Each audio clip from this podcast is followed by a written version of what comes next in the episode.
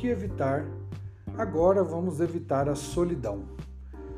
O que vamos falar sobre esse assunto? Vamos lá. Pode parecer um paradoxo, né? Na, nos áudios anteriores eu falei sobre evitar pessoas, ideias, hábitos, e aí a solução óbvia pode parecer, falar, ah, então beleza, eu vou ficar sozinho por um tempo, né? E isso se resolve.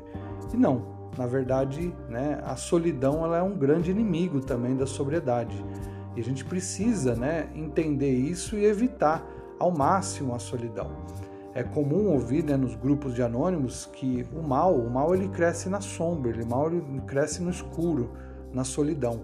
Então tudo que tem da, da nossa doença, tudo que tem de é, coisas ruins na nossa cabeça pode vir à tona enquanto estamos sozinhos no começo desse programa.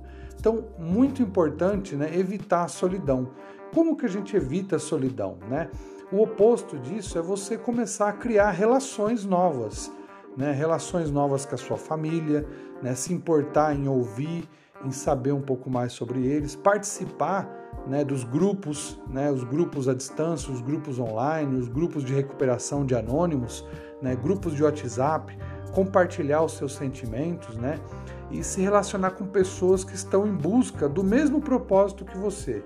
Isso, né, vai ajudar e muito você manter o seu propósito, você manter a sua determinação, né? Criar novas amizades também vai te mostrar, né, o quão importante é a gente saber se relacionar com as pessoas de uma forma diferente, com um objetivo claro, né, com a honestidade, com a mente aberta e e com vontade de mudança. Então, todos esses esse novo modelo de vida vai fazer com que você encontre novas relações muito, né, muito positivas e muito bacanas para te ajudar nesse processo de recuperação. Então, né, hoje nós temos vários canais, vários caminhos aí para evitar a solidão.